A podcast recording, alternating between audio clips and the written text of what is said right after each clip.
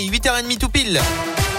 L'actu 100% local avec vous, Colin Code, c'est le journal complet. On va revenir bien évidemment euh, sur euh, le premier tour de la présidentielle. Bonjour. Euh, bonjour Alexis, bonjour à tous. Et à la une, effectivement, le match retour de 2017 du second tour. En tout cas, Emmanuel Macron et Marine Le Pen qualifiés pour ce second tour hier soir.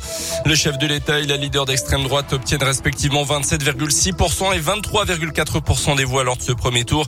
Un scrutin marqué aussi par l'abstention, environ 25%, et aussi par le score de Jean-Luc Mélenchon.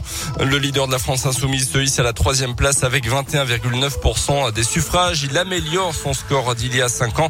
Euh, tout comme Marine Le Pen notamment, elle n'est pas arrivée en tête mais réalise son meilleur score au premier tour d'une présidentielle. La candidate du RN en appelle à un grand rassemblement populaire en vue de ce second tour le 24 avril. Michel Morel, conseiller régional du Rassemblement national, veut y croire en tout cas. Ce qui nous rend optimistes, c'est que nous savons très bien que nous avons pour la première fois un réservoir de voix, mais pas seulement chez M. Zemmour, également aussi chez M. Mélenchon, il ne faut pas croire chez Monsieur Dupont-Aignan et même chez Madame Pécresse.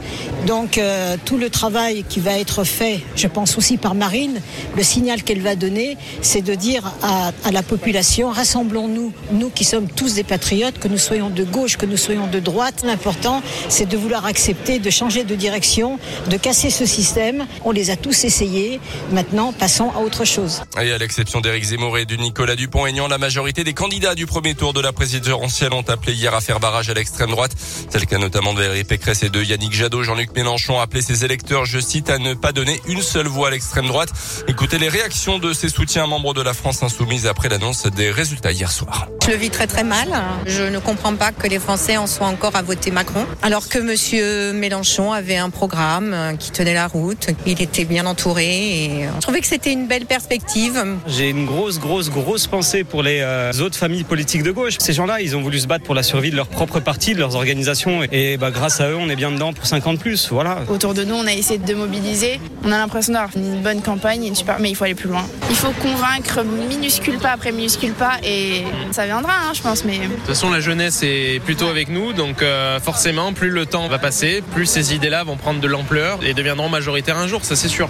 Les militants espèrent notamment peser plus lourd lors des prochaines élections législatives au mois de juin. Autre résultat marquant, ceux des Républicains et du PS, avec respectivement 4,7% des voix pour Valérie Pécresse, 1,7% pour Anne Hidalgo. Un choc pour ces deux partis qui n'obtiennent donc même pas les 5% nécessaires pour le remboursement des frais de campagne. C'est le score le plus bas de l'histoire du Parti Socialiste à une présidentielle. Chez nous, dans le Puy-de-Dôme, Emmanuel Macron a obtenu hier soir 28% des voix, 21,8% pour Marine Le Pen, quasiment au même niveau que Jean-Luc Mélenchon, euh, qui obtient 20,8% des voix un second tour qui s'annonce en tout cas serré dans deux semaines. Selon les premiers sondages parus hier soir, il voit tous les, euh, toutes les deux Emmanuel Macron reconduit d'une très courte tête. Dans le reste de l'actu, chez nous en Auvergne, un enfant de 6 ans renversé par une voiture, c'était hier après-midi.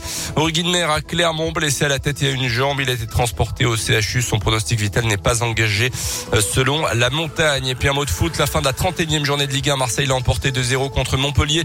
Lyon n'a pu faire mieux que Mathieu Nul. Un but partout sur le terrain de Strasbourg. Reste dixième. Je rappelle la claque subie par nos Clermontois. 6 buts 1 samedi contre le Paris Saint-Germain.